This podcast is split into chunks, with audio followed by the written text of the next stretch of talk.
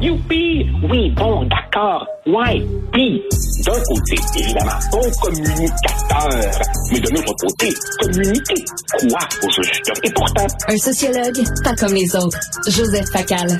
Alors, Joseph, même si tu es un grand intellectuel, je sais que tu t'intéresses beaucoup au sport. Et écoute... Euh, ouais. Le 24 juin 2000 à Glasgow, en Écosse, c'était un combat entre, Ben ouais. entre Mike Tyson et Lou Savarese, OK? Le combat a duré 15 secondes. Mike Tyson est rentré dans l'arène, papa, bonsoir. Ça vient de finir, c'est ce qui s'est passé hier dans Jean Talon. Pouf, un coup de poing à terre, merci, bonsoir. je, je- le moyen de, de, de, de- Excuse-moi, tu parles de boxe, puis je te parle de baseball. Tu m'arrives toujours du champ à gauche avec des affaires, des, des balles tire-bouchons que je ne vois jamais venir. Euh, euh, oui, oui, si tu veux. T'aurais également pu penser, euh, euh, permets-moi de faire du pouce, Tokyo, 1991.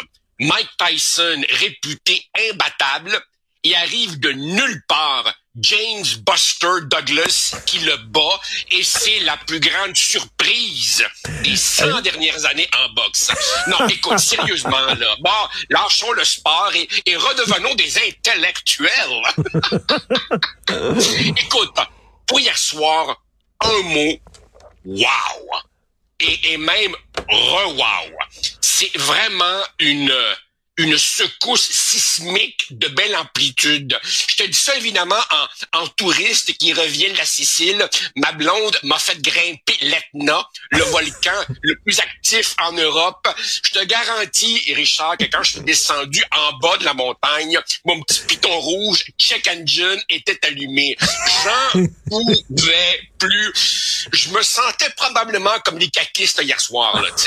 Écoute, habituellement, OK, habituellement, on dit prudence avant d'extrapoler sur la base des résultats d'une partielle. Et c'est effectivement une prudence de bonne loi. Parce que, en partiel, c'est un vote sans enjeu, donc les gens peuvent se faire plaisir, le taux de participation est bas, l'identité des candidats locaux joue. Dans ce cas-ci, la démission particulièrement opportuniste de Joël Boutin, élu à peine un an avant et oh, elle a pas sa limousine, pauvre pite. Euh, la colère sur le troisième lien, je comprends tout ça. Mais le résultat est quand même tout un message. Et franchement, Richard, je salue, je salue la franchise et l'humilité du premier ministre Oui.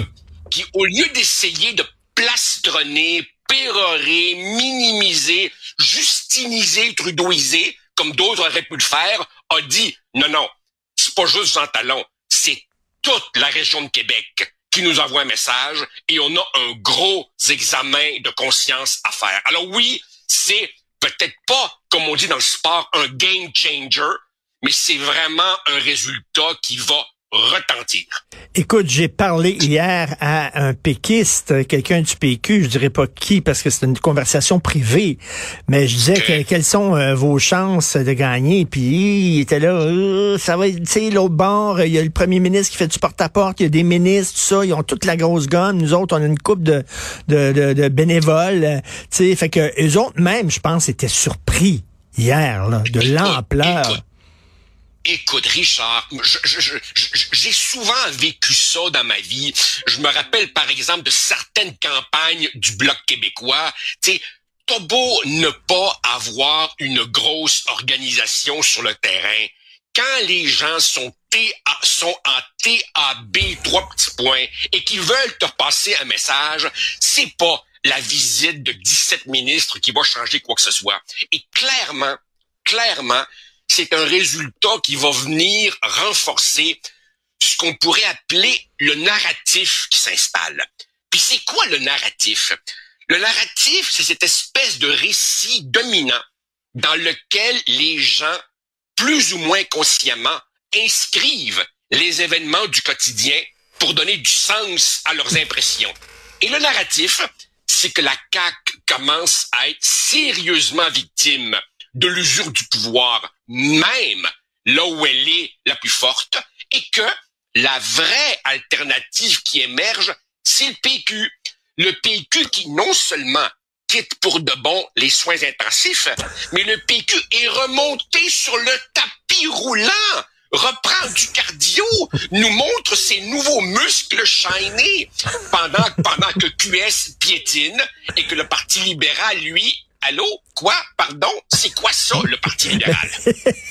Samedi dernier, dans ma chronique dans le Journal de Montréal, je disais, si le PQ gagne, j'espère qu'ils vont avoir la victoire humble, parce que ce sera pas tellement un vote pour le PQ plutôt qu'un vote contre la CAQ. Mais là, une victoire aussi éclatante que ça, est-ce qu'on peut dire que c'est pas rien qu'un message à la CAQ, c'est un vote pour le PQ? Absolument, absolument. Écoute, quand, quand Paul Saint-Pierre Plamondon est devenu chef du PQ, les, les, les, les, cyniques disaient, ouais, le seul qui a voulu, qui a voulu de la job, en quelque sorte. Hein? Euh, le PQ n'avait plus de grandes figures historiques sur le banc des joueurs, prêtes à venir servir, et il y avait lui, bon, le jeune, qui s'offrait.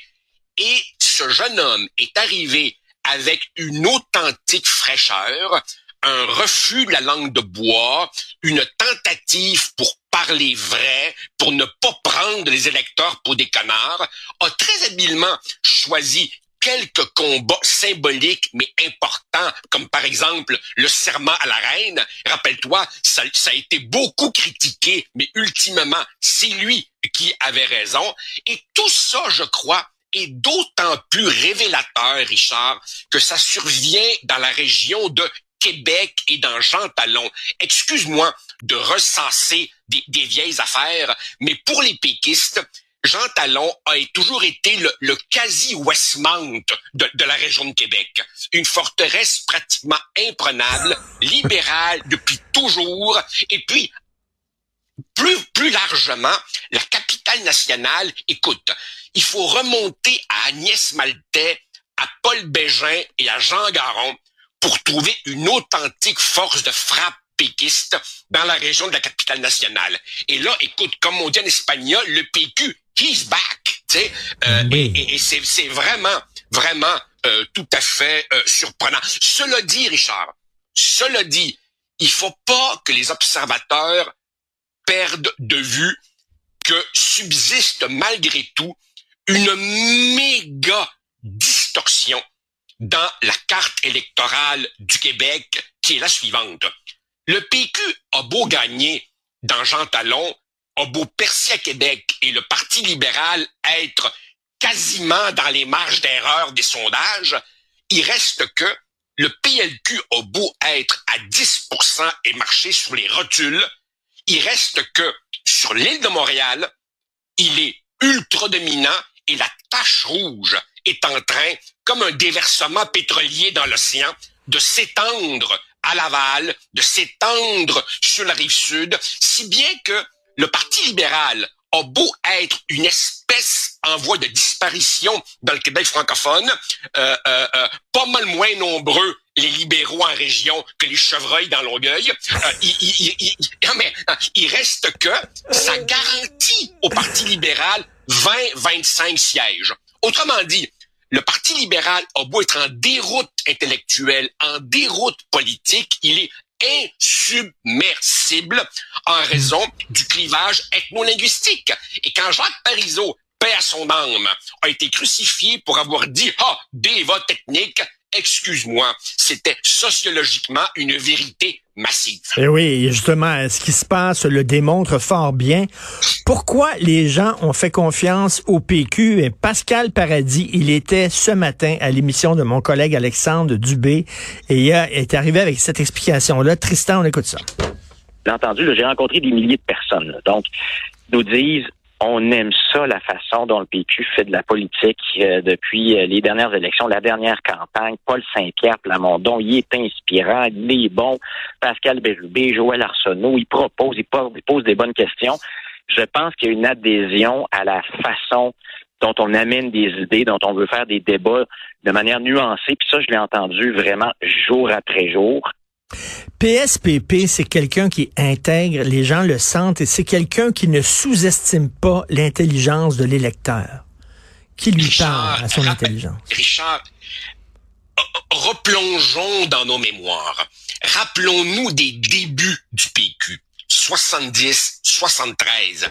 M. Lévesque n'arrivait pas à se faire élire lui-même, mais le PQ réussissait à faire élire 6-7 députés, parmi lesquels Camille Lorrain, Jacques-Yvan Morin, des gens d'un calibre intellectuel absolument hallucinant, et ces gens-là, face à la grisaille un peu robotique des 102 ou 103 députés libéraux sous Robert Bourassa, étaient un petit nombre de députés mousquetaires qui faisaient des interventions réfléchies sur la base de dossiers absolument impeccables. Il y a une sorte d'ironie de l'histoire. On revient au fait qu'une petite gang de gens d'un haut niveau peuvent faire une différence. Et cette nuit, Richard, écoute bien, cette nuit, j'arrivais pas à dormir, j'ai regardé le plafond et j'ai eu un éclair. Écoute bien ça.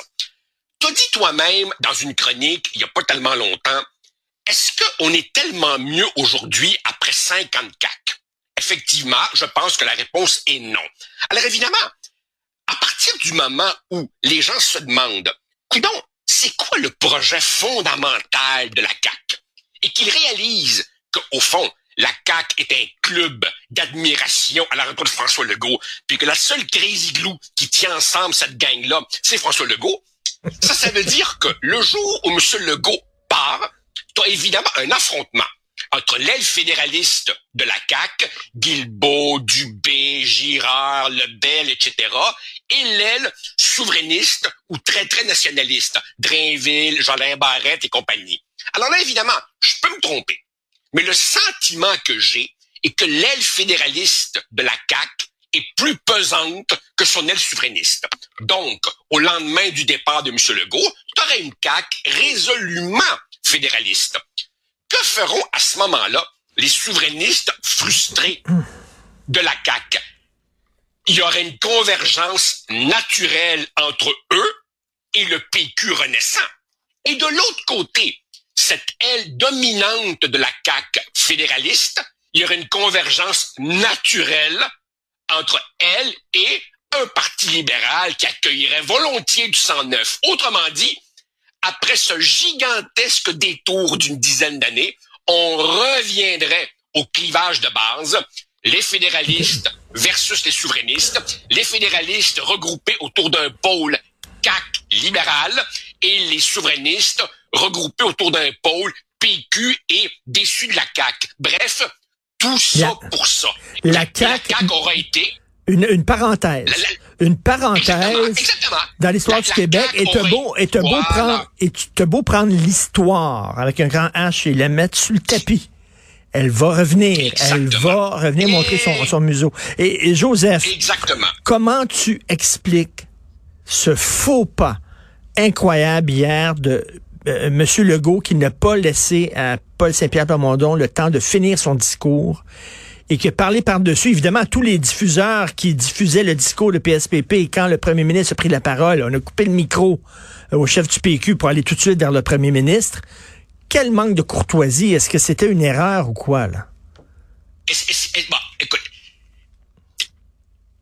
je connais assez François Legault pour savoir que ce n'est pas un homme cheap.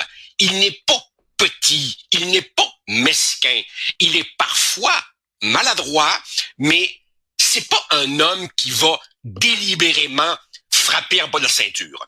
Alors, de deux choses l'une ou bien c'était une triste erreur de jugement de sa part de, de, se superposer à Paul Saint-Pierre Plamondon pour lui voler sa, sa, sa petite soirée de gloire, comme si M. Legault, qui a dominé la scène politique comme personne depuis Duplessis, n'en avait pas eu assez, ou bien alors, c'est tout simplement les apparatchiks autour de lui qui se sont emmêlés les pinceaux et c'était pas volontaire. Quelle est la vérité? Je ne sais pas. En tout cas, c'était... Mais, mais, mais, mais, je, je, je, reviens à ce que tu as dit il y a un instant. Euh, L'histoire est pleine de, de, de retournements dont, une, dont on ne sait pas trop s'ils sont ironiques ou tragiques, peut-être un peu des deux. On risque fort, dans quelques années, de se dire tout ça pour ça, Et la CAQ aurait été un intermède une parenthèse, au fond, salutaire, oui, parce qu'elle nous a débarrassé de Philippe Couillard. Mon Dieu, que ce fut une bouffée d'air frais. Mais, non, mais c'est vrai, c'est vrai qu'ils aillent se reposer, eux. Mais en même temps, on revient à la question existentielle fondamentale du Québec, province ou pays. On n'en sort pas, Richard. Tout à fait. Écoute, t'es plein d'images quand tu parles. Quand je t'écoute, j'ai les orteils en éventail, mon cher euh, Joseph. Merci beaucoup. À demain. Merci. Salut. Salut. Bye. Bye. À demain.